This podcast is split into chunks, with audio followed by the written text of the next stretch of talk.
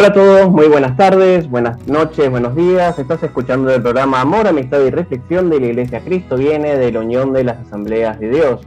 Mi nombre es Ariel Monroy y los voy a acompañar durante la próxima hora, hora y un poquitito más, para llevarles cada vez eh, más cerca a cada uno de ustedes la palabra de nuestro Salvador Jesucristo.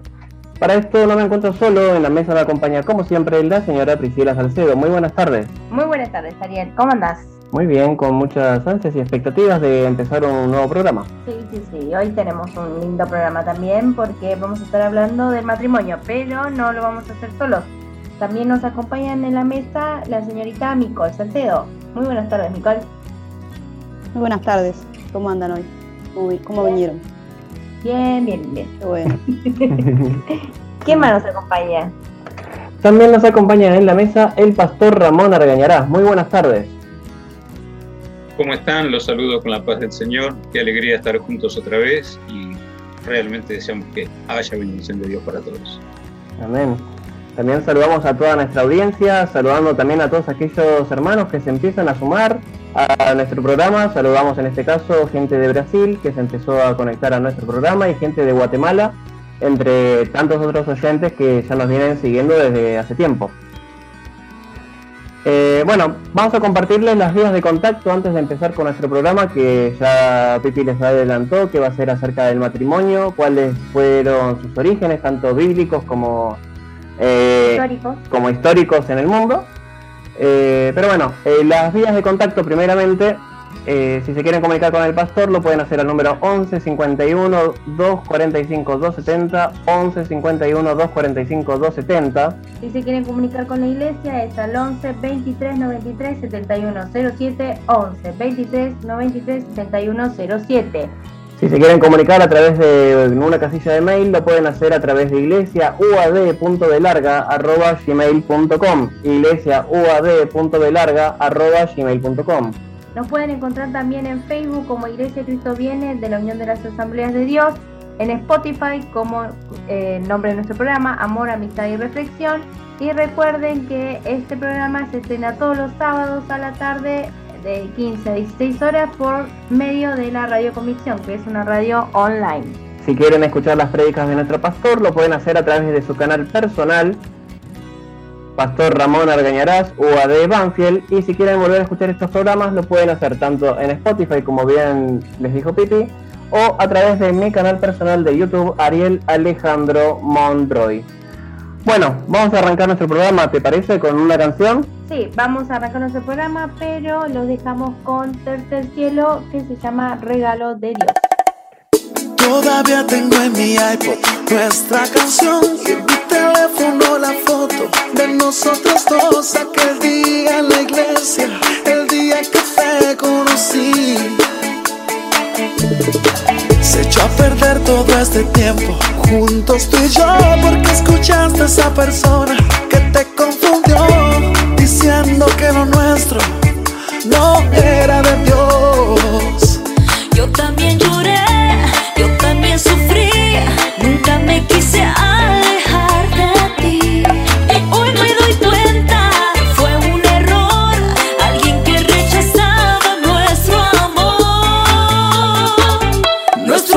Es de Dios y Él nos lo dio. Y nada ni nadie va a separarnos. Ninguna mentira,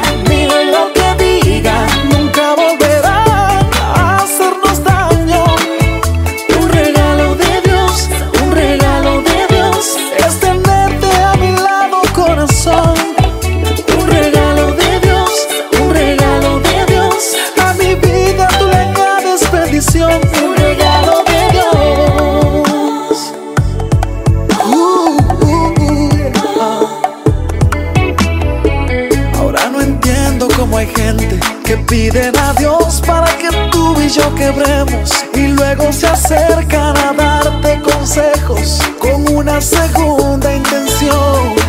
Oh, algunos dicen ser amigos, pero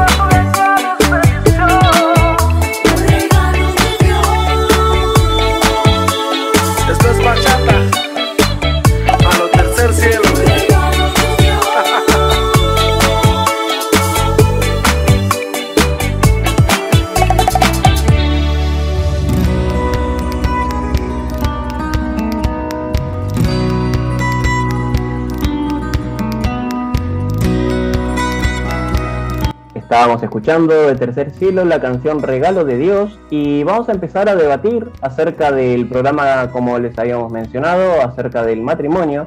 Para esto primero vamos a ir a las, a las bases. Tenemos dos maneras de, empezar este programa. Vamos a empezar con la parte legal, cómo se conoció en el mundo a través de eh, cómo fue creada esta institución. Unos antecedentes en derecho legal, ¿no? Ujú. Bueno, eh, desde el punto de vista jurídico, el matrimonio es la unión de dos contrayentes de conformidad a las normas civiles, ¿no? Cuando hablamos de normas civiles nos podemos referir a eh, todo, a cualquier país. El acto matrimonial es la celebración del mismo entre personas de distinto o en un mismo sexo, depende de qué país está legislado el matrimonio igualitario. Eh, prestado ante un funcionario público que da fe. Cuando nos referimos al matrimonio civil, es al que es legal en papeles, no el matrimonio religioso. Depende de qué religión sea, cuando se hace una ceremonia con un pastor, un cura, etc. el acto queda registrado en un acta y acredita la realización del mismo. La historia del matrimonio comenzó con eh, los modos en que las culturas antiguas celebraban y formalizaban la unión de sus reyes y nobles, ¿no? A menudo, por ejemplo, los plebeyos no, no, no, no necesitaban casarse, porque era una cuestión, a menudo se traducía en cambios dinásticos y uniones estratégicas o cambios en la sucesión del poder político según sea el caso. Por eso los plebeyos no se casaban, por- eh, entre comillas. En Roma se distinguen dos periodos referentes al matrimonio. Antes eh, del, dos- del 227 a.C. y después de esta fecha. Antes del 227 a.C., el matrimonio tenía como finalidad preservar a los intereses generales de la familia, atribuyendo poder absoluto al jefe de esa familia. Entonces, al principio, el matrimonio era un acto de carácter material. Más tarde se transforma en jurídico, donde el pater family, que es el, pat- el- sería el, el patriarca de la familia Sí. en latín, adquiere la propiedad de la esposa. O sea, la mujer antes era una cosa. Los caracteres de este matrimonio eran la monogamia y perpetuo y era llamado matrimonio eh, con manis. Bueno, eso, esto de que la mujer era una cosa, lo podemos ver mucho también en la historia medieval, donde, por ejemplo, en la antigua Inglaterra, eh, la gente que se casaba muchas veces lo tenía en secreto porque eh, tenía la, la mujer tenía que tener su primer acto sexual con uno de, con una persona de la realeza, sea uno de los militares de la guardia del rey o con alguien de la realeza como tal. Claro, bueno, eso es eh, entre paréntesis esa información que me había olvidado de señalarla, pero Ujú. sí es, er- era una situación bastante compleja. Eh, como habíamos dicho, eh, el matrimonio era con Manus. ¿Qué significa Manus? Manus es una forma de decir que es una relación de dependencia, donde se coloca a la mujer en el matrimonio y se la desvincula totalmente de su familia de origen. O sea, la mu- antes pertenecía a familia A, que era su familia de origen, cuando se casa pertenece a su familia B, entonces ella ya no está debajo de su padre, está debajo de su marido. A eso nos referimos. Y con posterioridad al 227 antes de Cristo, o sea, después de esto, se requiere la cohabitación o el afectio matrimonial. El matrimonio se prueba mediante testimonio de amigos y vecinos, es decir, por presunción. En el caso de que se trata de personas importantes e ilustres, se necesitaba un contrato nupcial. Ahí estamos hablando de, por ejemplo, cuando hablábamos de los reyes y los nobles. También es indispensable que ambos cónyuges fueran púberes. Bueno, como estamos hablando en época antigua, púberes era 12 años para la mujer y 14 años para el hombre. El día de hoy no es así. El No, día no, de no. hoy se necesita tener mínimo 16 años de edad. Pero aún así creo que es consentimiento de los padres. Con- acá en Argentina. Acá en Argentina, consentimiento de sí. los padres. Eh, en el caso de que los padres no den su consentimiento en esa época, volvemos otra vez a esa época, se les podía asignar un magistrado quien otorga el consentimiento. Es algo parecido a lo que dice el día de hoy. Vamos al matrimonio en el derecho germánico, que se establecía dos formas de matrimonio, matrimonio barraganía y el matrimonio legítimo. La barragaría es el contrato celebrado entre el hombre y la mujer y el matrimonio legítimo es el contrato celebrado entre el hombre y el tutor de la mujer, que es que se tramite el dominio de, sobre la mujer a futuro esposo. Ahí estamos hablando de matrimonio legítimo, es el que se hacía entre el esposo y el padre de la mujer. O sea, la mujer no tenía opinión. Eso estamos hablando en el derecho germánico. Bueno, pero creo que es lo que pasa hoy en día en la India, ¿o no? Sí, en algunos, en algunos países del Oriente está sucediendo esto. Matrimonios arreglados. siglo XXI y todavía hay matrimonios arreglados en el mundo. En el derecho canónico, eh, el matrimonio es el conjunto de leyes propuestas, establecidas o aprobadas por la Suprema Autoridad Eclesiástica. Ahí ya estamos refiriéndose para el lado de, la iglesia, ya no es tanto civil y leyes, ¿no? Con el fin de dirigir a todos los pertenecientes a una sociedad religiosa. Por eso es el derecho canónico, ¿no? De manera general, vamos a aclarar que en ese entonces los plebeyos no celebraban, vamos a repetir, no celebraban ningún matrimonio, pues no era necesario, eh, porque ellos eh, al concebir hijos no era que después los hijos iban a ser reyes o príncipes, eran plebeyos. Como no tenían ninguna riqueza, Como no tenían no había riqueza, importancia. No, se celebraban los matrimonios como contrato, ¿no? Obviamente ellos se casaban, hacían una ceremonia eh, privada entre la comunidad, pero no con contrato que sea legal. Era frecuente eh, en la unión eh, de los plebeyos que no se, no se involucraba el intercambio económico, ¿no? Acordemos que también en esa época la mujer tenía que eh, tener una dote para ingresar al matrimonio. Por eso nos referimos al tema económico. Dependiendo de la cultura y la religión, el matrimonio podía ser monogámico, una sola mujer o un solo hombre, o poligámico, varias mujeres para un solo hombre. Es el día de hoy que existe la poligamia en los países de Oriente, ¿no? En Occidente es como en la antigua Roma, o sea, un matrimonio monogámico. Eh, debido a la separación de Estado y religión ocurrida en Occidente de finales del medioevo, el matrimonio se fue convirtiendo más en una figura legal que en un nexo religioso indisoluble, ¿no? Sí. Así surgió el matrimonio civil, que permitía casarse a personas de religiones distintas o impedidas por ley eclesiástica. También fue posible el divorcio más tarde, que permitía la interrupción del matrimonio, aunque la iglesia tardó en reconocerlo, pues sus votos matrimoniales son hasta que la muerte los separe. Cuando nos referimos a la iglesia, nos referimos a la iglesia católica. Sí. Nuestra ley argentina reconoce únicamente el matrimonio monogámico y también el matrimonio con personas del mismo sexo por una nueva reglamentación. Hablando de Argentina, podemos decir que las personas que no pueden casarse son aquellas que tengan menos de 18 años, que sean parientes en línea recta, quiere decir hijos, padres, abuelos,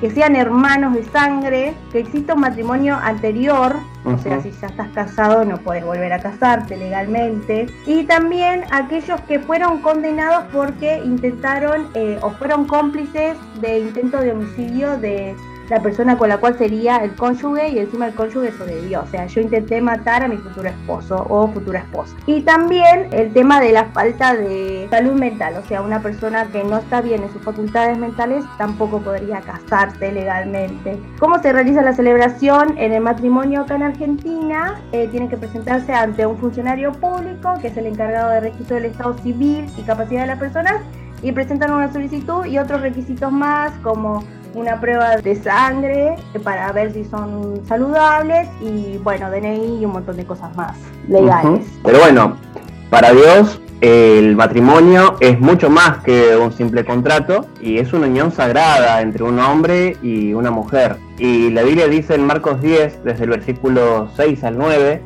Pero al principio de la creación, varón y hembra los hizo Dios. Por esto dejará el hombre a su padre y a su madre, y se unirá a su mujer, y los dos serán una sola carne. Así que no son ya más dos, sino uno. Por tanto, lo que Dios juntó, no lo separe el hombre. Y esta expresión, lo que Dios ha unido, no significa que el que decide quién se debe casar con quién sea Dios. O sea, tenemos que recordar siempre el libre albedrío, sino que hace referencia a que es Él el fundador del matrimonio y en la Biblia hace mucho hincapié en lo sagrado y en lo serio de esta unión. Y quien así lo vea siempre se va a esforzar en permanecer y seguir adelante en la relación y las posibilidades de éxito aumentan si se siguen los consejos de la Biblia, tanto para esposos como esposas. Pero estos puntos los vamos a ver un poquito más adelante. Eh, justo antes de crear una esposa para el primer hombre, Dios dijo en Génesis, en el capítulo 2, versículo 18, no es bueno que el hombre esté solo, le haré ayuda idónea para él. Y es así como en los próximos versículos las palabras nos dice lo siguiente. Jehová Dios formó pues de la tierra toda bestia del campo y toda ave de los cielos y las trajo a Adán para que viese cómo las había de llamar. Y todo lo que Adán llamó a los animales vivientes, ese es su nombre. Y puso Adán nombre a toda bestia y ave de los cielos y a todo ganado del campo, mas para Adán no se halló ayuda idónea para él. Entonces Jehová Dios hizo caer sueño profundo sobre Adán, y mientras éste dormía tomó una de sus costillas y cerró la carne en su lugar, y de la costilla que Jehová Dios tomó del hombre hizo una mujer y la trajo al hombre. Dijo entonces Adán, esto es ahora hueso de mis huesos y carne de mi carne, esta será llamada varona, porque del varón fue tomada. Por tanto dejará el hombre a su padre y a su madre, y se unirá a su mujer, y serán una sola carne. Esta ayuda, como dice Dios, es quien en cierta manera completa a las otras personas, de modo que Dios creó a la mujer no para ser igual al hombre ni para competir con él, sino para completarlos, ya que juntos podían obedecer el mandato divino de tener hijos y de poblar la tierra. Pero para que las mujeres pudieran cumplir con su papel, Dios las creó los atributos ideales, tanto bueno, físicos como mentales y emocionales, que cuando son utilizados con sabiduría, y con amor contribuyen de gran manera al matrimonio y la estabilidad y la felicidad de este compromiso. Para Dios, una mujer con estas cualidades es merecedora de una alabanza, como podemos ver en Proverbios, que dice, se levantan sus hijos y la llaman bienaventurada y su marido también la alaba. Muchas mujeres hicieron el bien, mas tú sobrepasas a todas. Engañosa es la gracia y vana la hermosura. La mujer que teme a Jehová, esa será alabada. Dadle el fruto de sus manos y alábenla en las puertas de sus hechos. Así que eh, acá podemos ver claramente cómo fue el origen tanto de la mujer y cómo está pensado el matrimonio para, para poder eh, tanto enaltecer la, la obra de, de, Dios y uno de sus principales objetivos de que bueno el ser humano pueda poblar la tierra y hace mucho hincapié también en esto de que es un hombre y una mujer. Eh, por eso hoy en día hay tanta contradicción con el tema del matrimonio igualitario, porque bueno, desde un lado bíblico esto no, no es así, no, no, es lo, no es lo correcto, no es lo esperado. Y bueno, estas son las cosas que, que pueden ir, ir pasando. Sí, sí, sí. Pastor. Sí, que es importante resaltar que estamos marcando el punto de vista bíblico en este tema tan especial, el matrimonio es tan vital que Dios lo formó, lo ideó, lo consumó en la misma creación. Y bien como dijo Ariel, un hombre y una mujer. Son iguales los dos delante de los ojos de Dios. Algunos se marean mucho con las enseñanzas bíblicas mal entendidas. Se cree que el hombre es como el antiguo régimen patriarcal. Es el que decide todo, el que hace todo y que realmente es la cabeza. Bueno, una palabra un poco duro, ganate ese lugar. No es que por derecho divino sobre la cabeza, es simplemente un orden que está establecido delante del sentido espiritual. Lo práctico es que los dos son iguales y hay una palabra un poco dura. Si el hombre no sirve para llevar adelante un matrimonio, bueno, a Dios gracias, así está la mujer. Y en muchos hogares hoy la mujer realmente es la cabeza de, ese matrimonio porque es la que hace funcionar la casa. Y si uno se pone en esta última tesitura, y bueno, uno puede decir, mal interpretando, después lo aclaro, Dios sabe que el hombre solo es inútil. por eso le hizo compañía idónea. Por ahí muchas mujeres me van a aplaudir, tiene razón, pastor. Pero la realidad se necesitan dos para que las cosas funcionen un poco mejor. Y miren lo que agrego. La Biblia dice, cordón de tres dobleces no se rompe. Entonces funciona así. Si tanto el hombre y la mujer realmente tienen su fe en el Señor Jesucristo, que es el creador, que es el autor de la vida, que es el que está trabajando para que todo esté funcionando adecuadamente. Si los dos tienen la fe en Jesús, entonces aquí tenemos un elemento sustancial, digamos, también vital. Jesús, por la fe, los dos corresponden a Jesús y quieren dar lo mejor a Jesús. Y entonces sería el tercer cordón, ¿no? Tres cordones unidos entre sí es muy difícil que se rompan. Entonces con Jesús se sublima el matrimonio.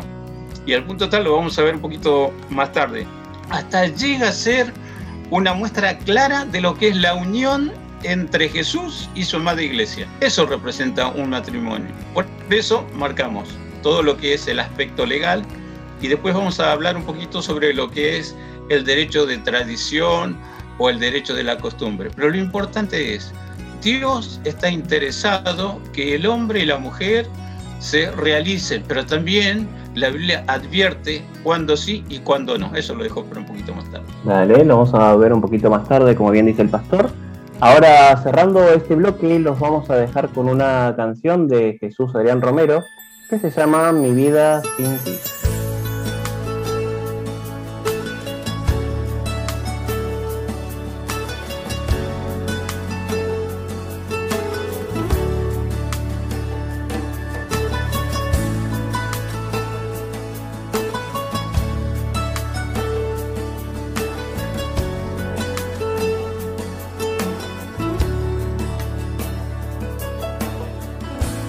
Puedo imaginar mi vida sin ti. No me puedo imaginar mis horas sin tu silueta en mi memoria. Te has vuelto parte de mi historia. No me puedo imaginar los años que vendrá. No los puedo imaginar si tú no estás, sin tu mirada y tu sonrisa, mi vida no sería la misma. Contigo me siento que puedo llegar tan alto y tan lejos como Superman. Como un héroe. Tu amor es mi energía, mi motor. Y mi mayor hazaña es conquistarte, darte a ti mi amor por siempre y proteger tu corazón.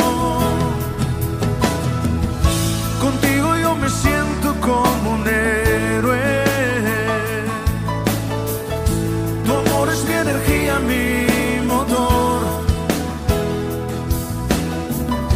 Y mi mayor hazaña es conquistarte, darte a ti mi amor por siempre y proteger tu corazón.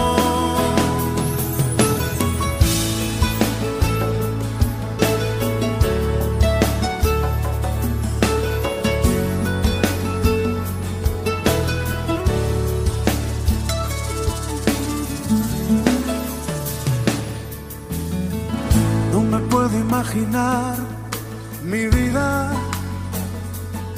sin ti. No me puedo imaginar mis horas sin tu silueta en mi memoria, que has vuelto parte de mi historia. No me puedo imaginar los años que No los puedo imaginar si tú no estás, sin tu mirada y tu sonrisa, mi vida no sería la misma. Contigo me siento que puedo llegar tan alto y tan lejos como Superman. Como un héroe. Tu amor es mi energía, mi motor. Y mi mayor hazaña es conquistarte, darte a ti mi amor por siempre y proteger a tu corazón.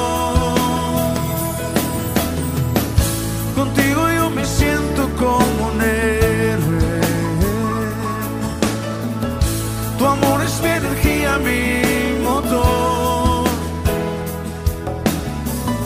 Y mi mayor hazaña es conquistarte, darte a ti mi amor por siempre y proteger tu corazón.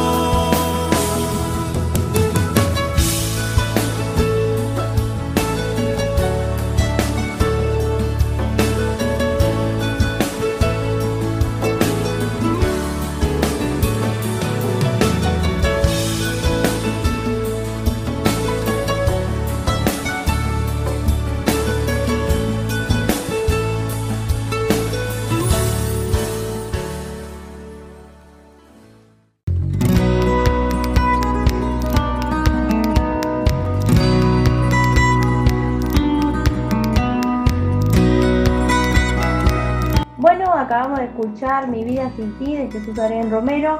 Ahora le vamos a dar el paso a nuestra compañera Nicole. Dale.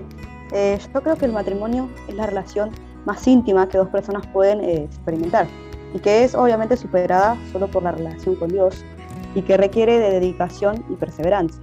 Porque en la medida en que dos personas separadas luchan por vivir como una sola carne, van surgiendo problemas. Creo que todos estamos de acuerdo en que muchas veces es difícil ponerse de acuerdo con alguien más, porque todos somos diferentes y tenemos cada uno nuestra forma de pensar, nuestra forma de ser y hábitos particulares, que algunos son buenos y otros no. Y por eso es que si bien el matrimonio tiene sus cosas buenas, cosas lindas que te dan felicidad, poder sostener en el tiempo esta unión requiere de sacrificio. Y necesitamos, primeramente, antes de tener un matrimonio, saber qué es lo que estamos haciendo, con quién lo estamos haciendo y buscar también eh, ser aconsejados o la opinión ya sea de padres o de pastores. Y en cuanto a los conflictos que surgen en esta clase de relaciones, el egoísmo está en la raíz de la mayoría de los problemas matrimoniales. El problema aparece cuando uno o los dos también deciden vivir como si sus necesidades merecieran una mayor atención. Es decir, cuando los dos están más preocupados o ocupados en las necesidades o deseos de ellos mismos, más que de los deseos o necesidades del otro que tienen al lado. También trae problemas el exceso de trabajo o compromisos del agotamiento físico. Es importante que separen tiempo el uno para el otro eh, si se quieren eh, mantener el amor vivo. Y también los problemas pueden venir por la economía, las deudas muy grandes y el conflicto en cuanto a cómo se gastará la plata. Por eso es que es necesario también que con sabiduría se llegue a un acuerdo. Muchas veces las discusiones vienen por las diferentes realidades sociales a las que están acostumbrados a vivir cada uno, hablando en cuanto a lo económico. ¿no? Un ejemplo puede ser cuando uno de los dos está acostumbrado a tener un estilo de vida más alto al estilo de vida del otro, que es más humilde o ajustada económicamente y de las relaciones así. En algunas no hay tantos problemas a raíz de esto, pero en otras sí se forman discusiones y hay dificultad para ponerse de acuerdo. Además, la interferencia de los suegros crean conflictos en la pareja también porque la autonomía es algo difícil de conceder para los padres a veces. Algunos de ellos les toma tiempo quizá procesar o aceptar que sus hijos o que sus hijas crecieron y que ahora están formando su propia familia con alguien más. Y en ese caso, el estar muy cerca será causa de problemas. Y también el abuso del alcohol y de otras sustancias químicas traen graves problemas en la relación y mucho sufrimiento, tanto para ellos como para su entorno familiar. Y también los demás conflictos o choques que surgen que son parte de la convivencia. Porque como dije, cada uno tiene sus hábitos, sus manías, sus costumbres, que el otro no las tiene, sino que tiene otras diferentes. Y en la Biblia hay versículos específicos que tratan con el comportamiento tanto de los esposos como de las esposas. Algunos de estos están en Primera de Pedro, Colosenses y Tito. Y en Primera de Pedro, en el capítulo 3, los versículos del 1 al 8 dicen acerca de esto así. Asimismo vosotras, mujeres, estad sujetas a vuestros maridos, para que también los que no creen a la palabra sean ganados sin palabra por la conducta de sus esposas, al considerar vuestra conducta casta y respetuosa. Vuestro atavío no sea del externo, de peinados ostentosos, de adorno de oro o de vestidos lujosos, sino el interno, el del corazón, en el incorruptible adorno de un espíritu afable y apacible, que es de gran estima delante de Dios. Pues así también se ataviaban en otro tiempo aquellas santas mujeres que esperaban en Dios estando sujetas a sus maridos, como Sara obedecía a Abraham llamándolo Señor. De ella habéis venido vosotras a ser hijas, si hacéis el bien sin temer ninguna amenaza. Vosotros maridos igualmente vivid con ellas sabiamente, dando honor a la mujer como a vaso más frágil y como a coherederas herederas de la gracia de la vida, para que vuestras oraciones no tengan estorbo. En fin, sed todos de un mismo sentir, compasivos, amándoos fraternalmente, misericordiosos, amigables. Y en Colosenses también los versículos 18 y 19 del capítulo 3 dicen, casadas estad sujetas a vuestros maridos, como conviene en el Señor, y maridos amad a vuestras mujeres y no seáis ásperos con ellas. La conexión entre el amor y el respeto es clave para comprender cómo crecer juntos. Un esposo debe obedecer el mandamiento de amar, aun si su esposa no obedece el mandamiento de respetar. Y una esposa debe obedecer también el mandamiento de respetar, aun si su esposo no obedece el mandamiento de amar. No hay justificación para un esposo que diga, voy a amar a mi esposa, pero después de que ella me respete. Y ni para una esposa que diga, voy a respetar a mi esposo, pero después de que él me ame. En el matrimonio hay un fuerte vínculo entre el amor y el respeto, pero muchas veces a las parejas les resulta difícil amarse y respetarse. Y esto es porque cuando a un esposo no se siente respetado, le es difícil amar a su esposa. Y cuando a una esposa no se siente amada, le es difícil respetar a su esposo. Y así, sin amor, ella reacciona sin respeto, y sin respeto, él reacciona sin amor. Y así sucesivamente. Y se va formando un círculo vicioso del cual hay que saber salir a tiempo. Y además, yendo a los mandamientos, fijándonos en los mandamientos que preceden a la instrucción del matrimonio, vemos que todos los cristianos deben cultivar una relación con Dios, negarse a emborracharse, ser llenos del Espíritu Santo, eh, alentarse mutuamente, tener una actitud constante de adoración a Dios, vivir en un espíritu de, gratitud a Dios y sujetarse amorosamente el uno al otro.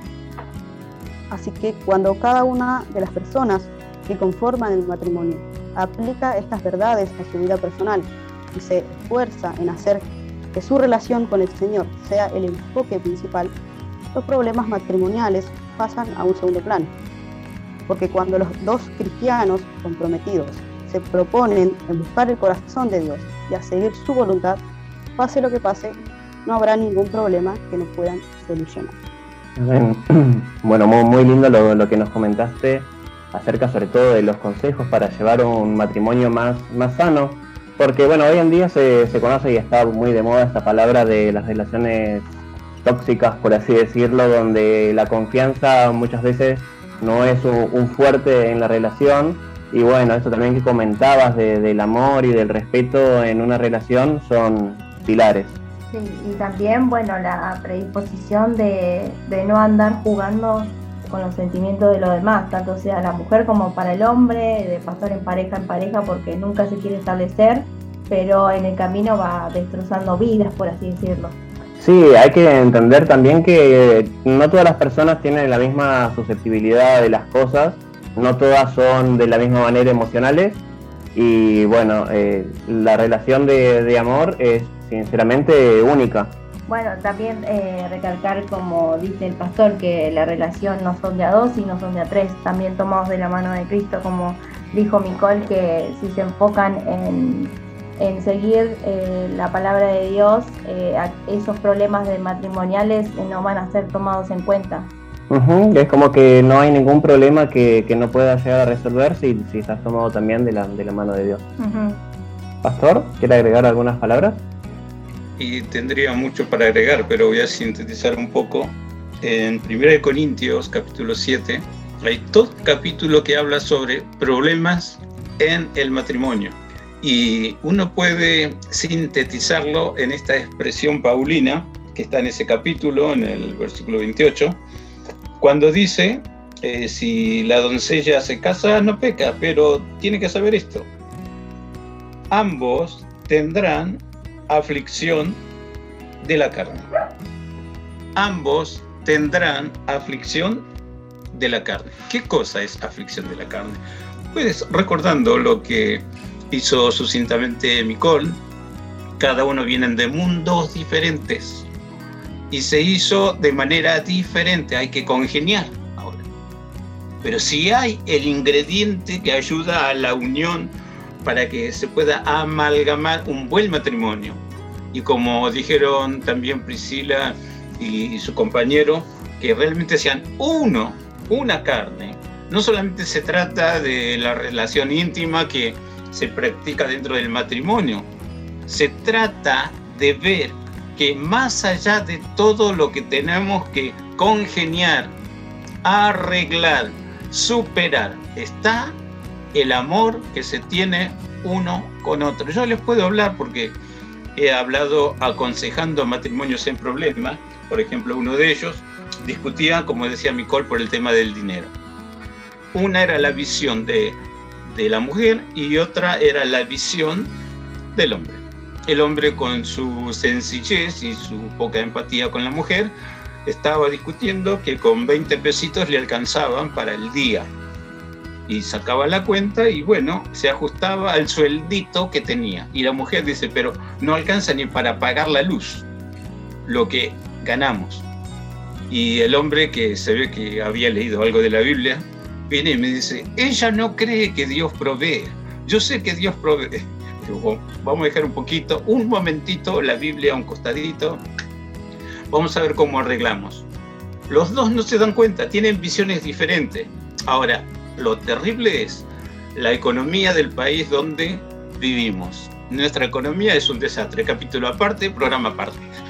Pero para que funcione algo también dentro del matrimonio, lo importante es el dinero.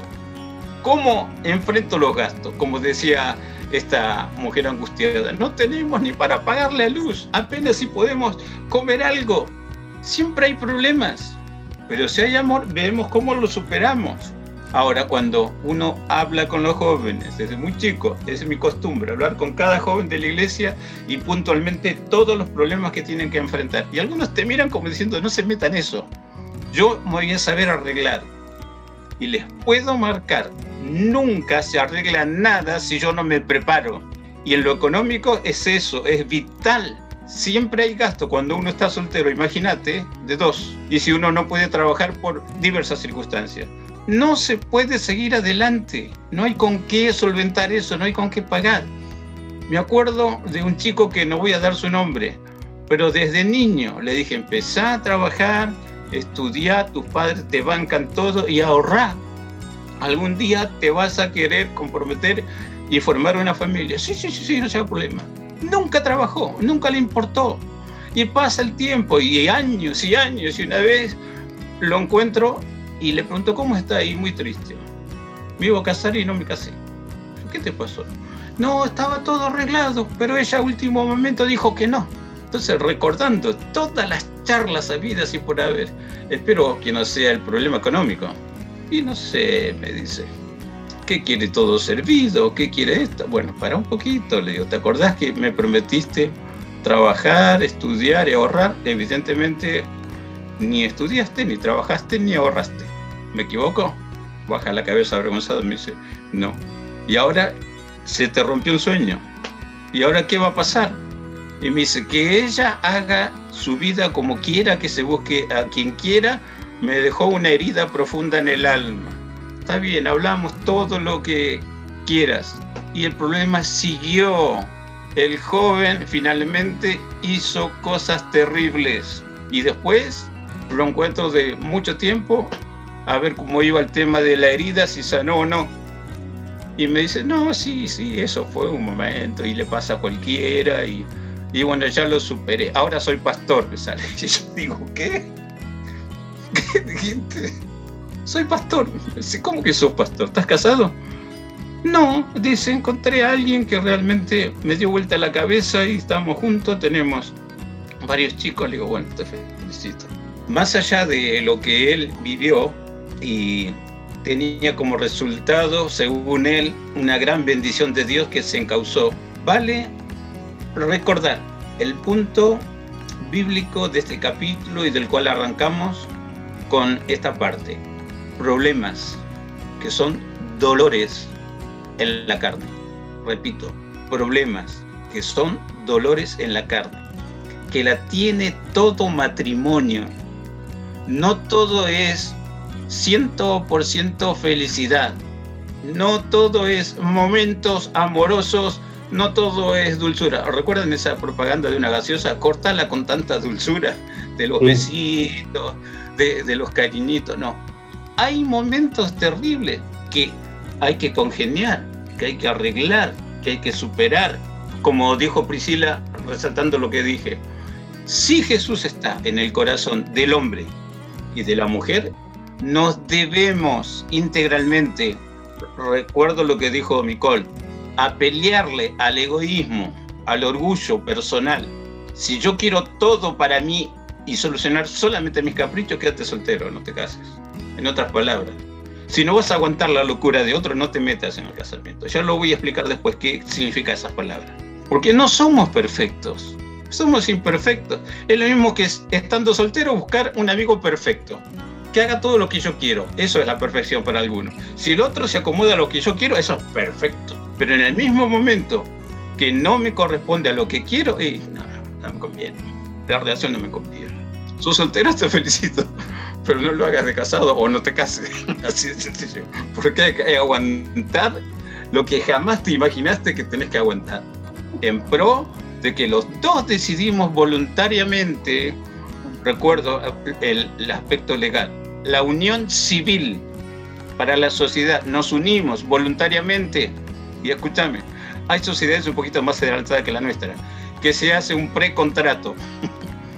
Y se dice antes de formalizar ese contrato matrimonial qué es lo que quiere uno y qué es lo que quiere otro. ¿Será? Y bueno, mira, me comprometo, aunque sea una vez al mes te doy un beso. Creo que sería absurdo un precontrato. Y mira, me comprometo, no sé, 50% de lo que tengo lo pongo a disposición del matrimonio, otro 50%. No, no va así. No es que 50% la mujer, 50% el hombre. No, los dos tienen que poner todo. Más del 100% en todo. Lo económico, lo espiritual, lo físico y agregar la lista. Dios nos ayude. Hay problemas matrimoniales siempre dentro de la familia cristiana y también fuera del cristianismo. Fuera del cristianismo muchas veces termina en divorcios, de eso vamos a hablar un poquito después. Pero en el camino del Señor, si yo elegí esta vida, quiero creer que Dios me bendijo, que Dios me abrió la puerta y que Dios me enseña cada día a honrarle como realmente Dios merece ser honrado también dentro de la esfera del matrimonio. Amén. Qué bueno es eh, estar en esta, en esta vida como cristiano y conocer de, de esta otra institución que es el matrimonio, que bueno, está un poco desarraigada en cuanto a, a lo legal y en cuanto al mundo terrenal, por así decirlo, pero qué bueno es eh, poder estarlo eh, juntos y acompañados por, por Dios. Bueno, vamos cerrando este, este bloque, vamos a dejarlos con una canción de Lily Goodman que se llama No Importa.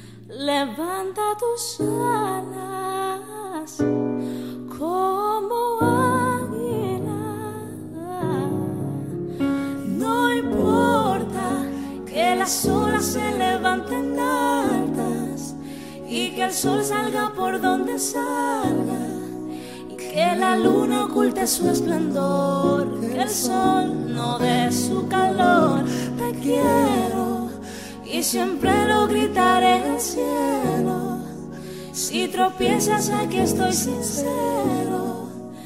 Mi alma está ligada a ti como arena y mar, mucho más por siempre. Por siempre. Solo tú estás, ay, dulce compañía. Dulce compañía. Dios derrama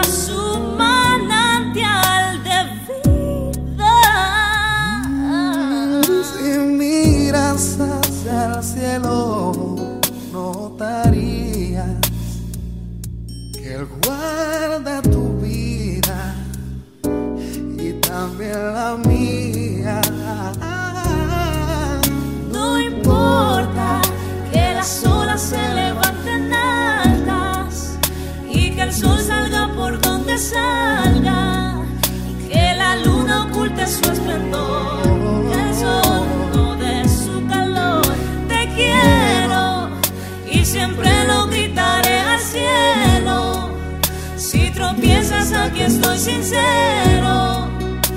Mi alma está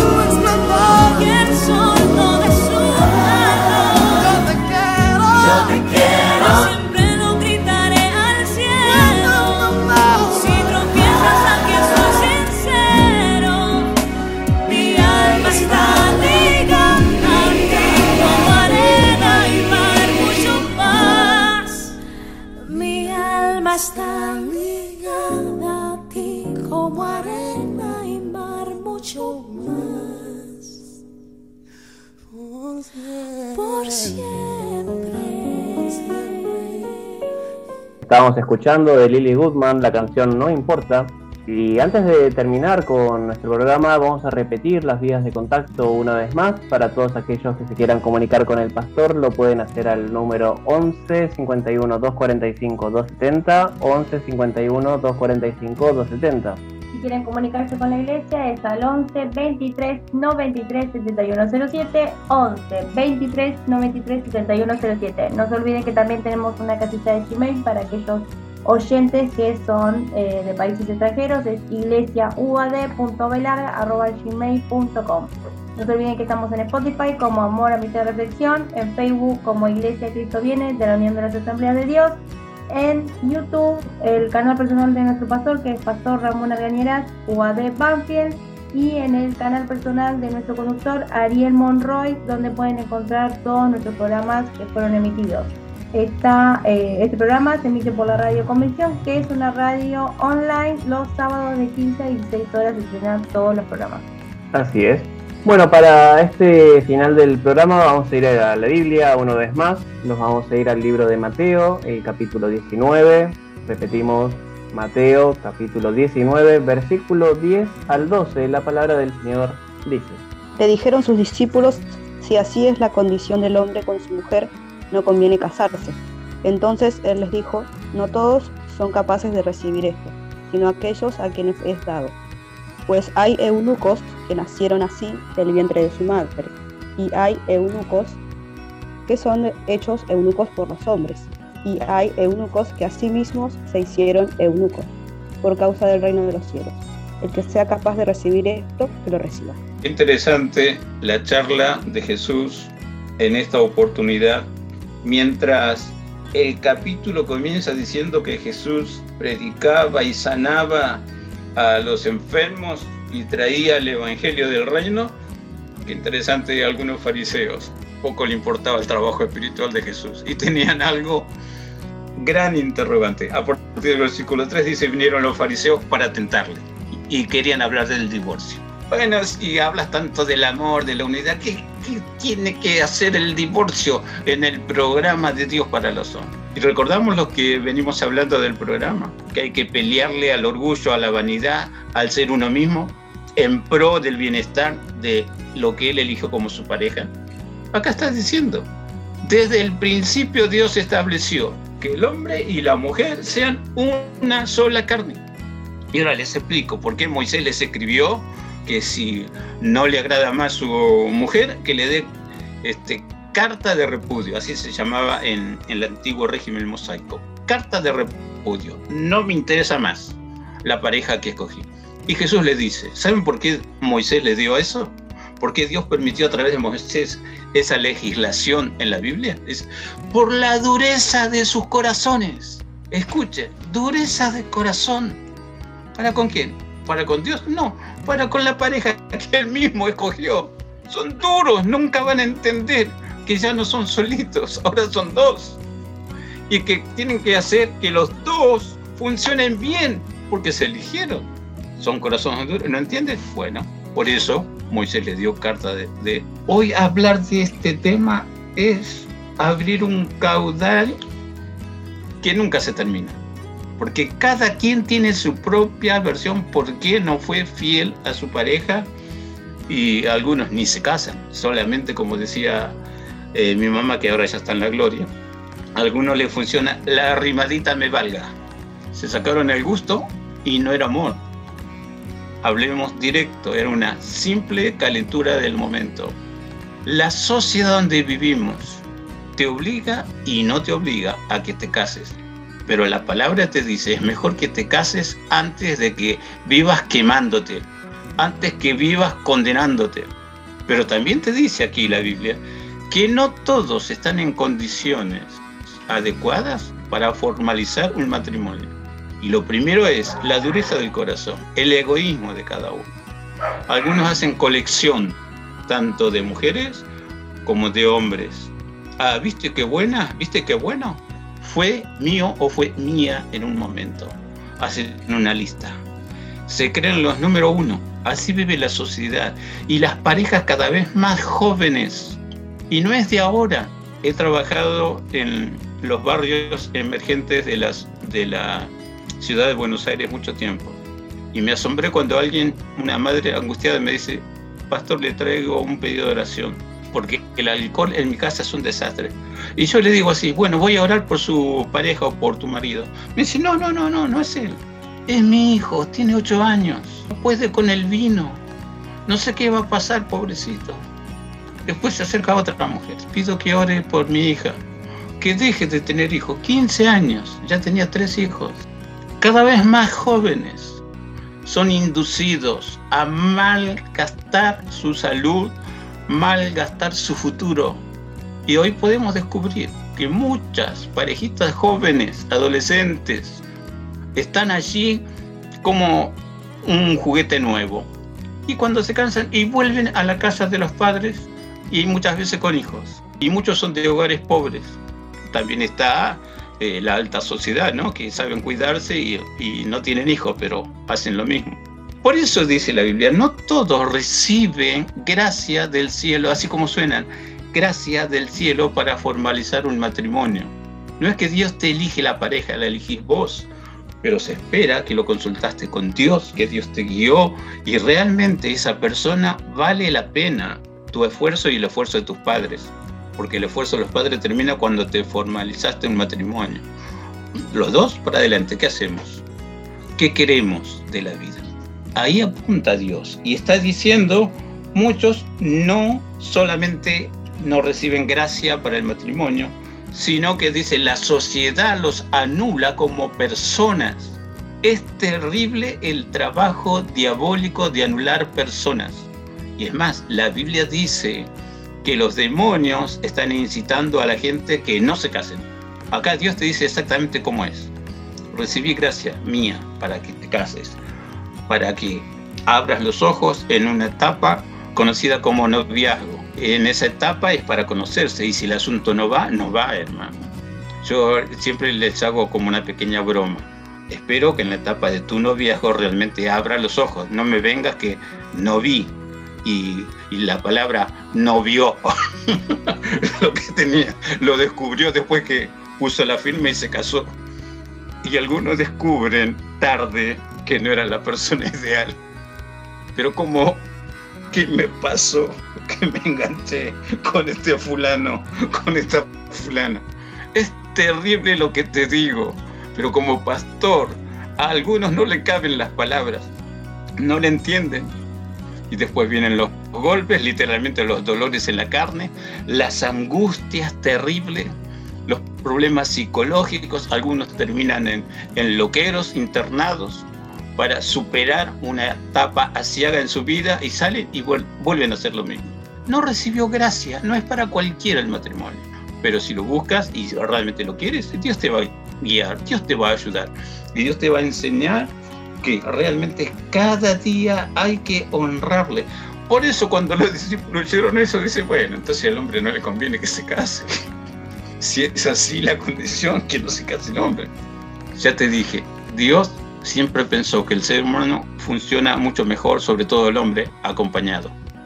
Buscate la pareja ideal, que la Biblia te dice, quien encuentra mujer haya el bien. Y hay todo un capítulo que habla de las virtudes de una mujer realmente buena. Así está el mundo hoy. ¿Hay casamientos? Sí, señor, hay casamientos. Y muy lindos, hermosos, en todas las religiones, en todas las naciones a veces sin un, contrato firmado. Hay, hay este, etnias, por ejemplo, aquí en Argentina tenemos todavía la etnia de los matacos. Allá no hay este registro civil para casamientos. Pero cuando dos se eligen para vivir juntos, realmente son fieles hasta la muerte. No hay problema de que me cansé de fulana o del fulano. Porque eso está dentro del corazón del hombre, el formalizar una pareja si es necesario. Y si no, como te dice la Biblia, algunos son eunucos por causa de los hombres, pero otros se hacen eunucos por causa del reino de los cielos. ¿Qué significa eso? También 1 Corintios 7 dice, el soltero tiene más cuidado de las cosas del Señor que el casado, porque los casados tienen que pensar en agradarse a sí mismos y ver cómo hacemos para solucionar lo que tenemos que solucionar. Y no te digo de último el Evangelio, está también el Evangelio, pero tiene algo más para cuidarse y arreglar. El soltero, si se dedica exclusivamente al Señor, Señor, ciento por ciento aquí estoy. Y he escuchado de boca de hermanos consagrados, hasta mi sexualidad se la ofrendé al Señor. Eunuco, se hizo eunuco. Dijo, no, yo solo, yo y mi Dios. Decidió. Y Dios le da gracia para guardarse puro y santo, sin caer en las terribles dolencias de la carne a causa del mal uso de su intimidad. Dios despierta la conciencia humana para que sepa exactamente qué le conviene. ¿Recordás algo que siempre decimos? Todo me es lícito, pero no todo conviene. Y en el tema del matrimonio, no te conviene casarte si no estás seguro, si no estás en la dirección divina del Señor. Pero si te casas, dale gloria a Dios, porque Dios te está marcando. Fuerte como la muerte es el amor. Y dice, las muchas aguas nunca podrán apagar ese amor porque Dios todos los días lo alimenta y cada uno de los comprometidos entre sí delante del Señor lo alimentan porque también se honra a Dios, se glorifica a Dios. Y termino con esto, los hijos, ¿qué pasan con los hijos? Primero Corintios 7 dice, cuando está la bendición de Dios, los hijos nacen con esa disposición de buscar a Dios. Lejos de Dios, dice, en pecado concibe la madre y en pecado da a luz. Y no hay ganas de buscar a Dios. Dios marca esa diferencia. Tenemos hijos no para maldición, no importa el camino que los demás elijan o los hijos decidan después cuando son grandes, pero la gestación y el nacimiento y el crecimiento se hace con la bendición de Dios porque hay dos que se han dispuesto de corazón a honrar a Dios como lo merecen. Hay tantas diferencias entre matrimonios que honran a Dios y matrimonios que no honran a Dios. He conocido a gente que el hombre hace cualquiera, que la mujer hace cualquiera. Les hablo con conocimiento de causa muchas veces Dios me hace caer en gracia delante de mis empleadores y así, mire, aquí tiene la llave, venga a trabajar el horario que quiera y cuando termine me entrega la llave.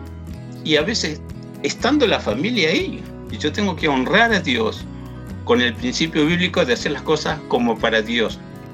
Y muchos compites malsanos que he tenido que resolverlo así, con la bendición de Dios. En el momento Dios te da la estrategia para decir, esto honra a Dios y esto no honra a Dios. Y pasa con los compañeros de estudios, compañeras de estudios, compañeros de trabajo, como les dije, y pasa en todo momento. Y Dios te da la lucidez como la gracia que te ha dado para que te cases. Entonces, sos fiel a Dios. Y si sos infiel, no sos infiel a, tu pareja, sos infiel a Dios. Pero el tema de la infidelidad también comienza con lo espiritual.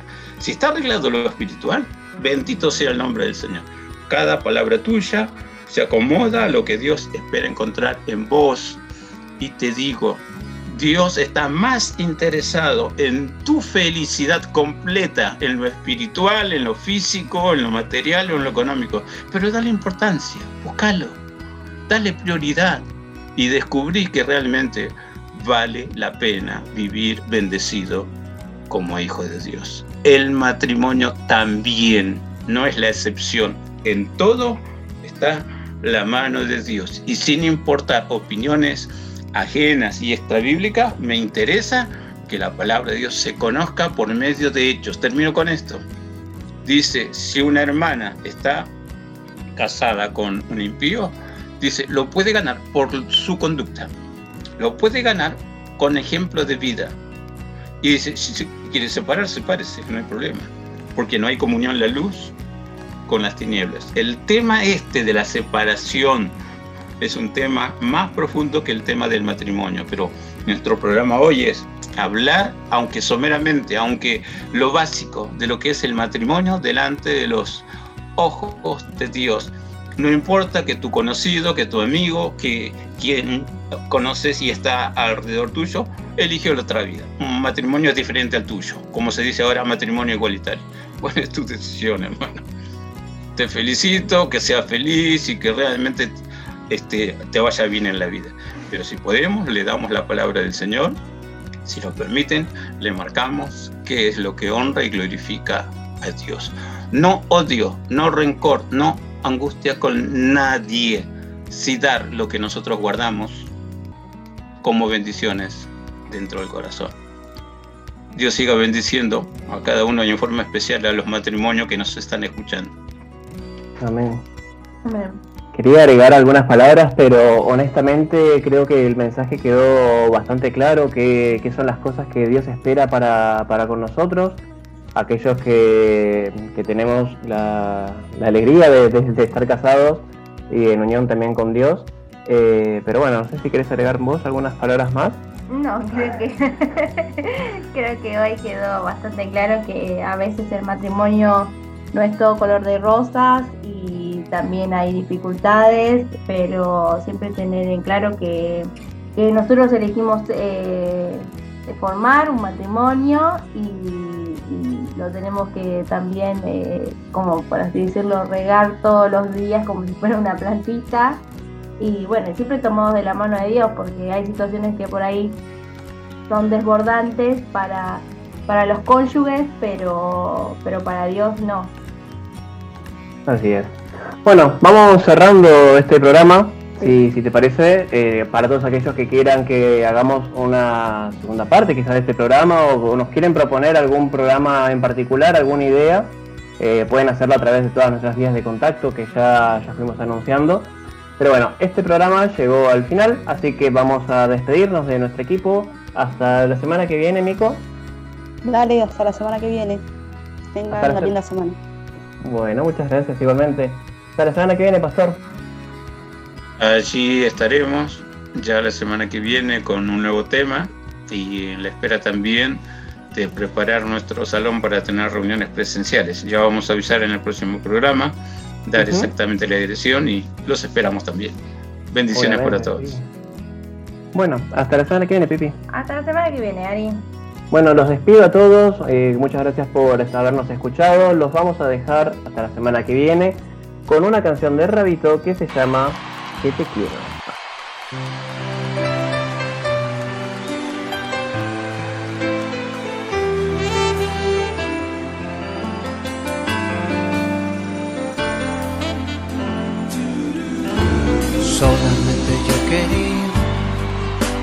Decirte por si no sabías que estoy pensando en ti cada momento. Siento aquellas vibraciones, idioma de los corazones que aprendieron a amarse del modo ideal. Lo nuestro no tiene final. Un pacto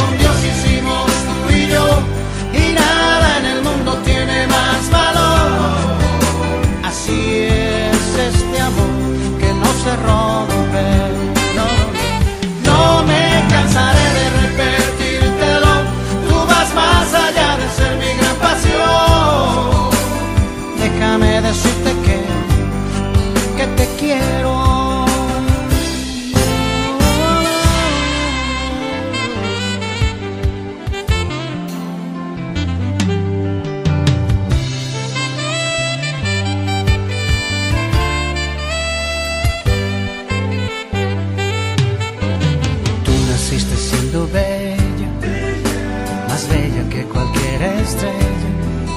Así eres tú para mí, así eres tú. Parecía fantasía que alcanzarte no podría y aprendimos a amarnos del modo ideal. Lo nuestro no tiene final.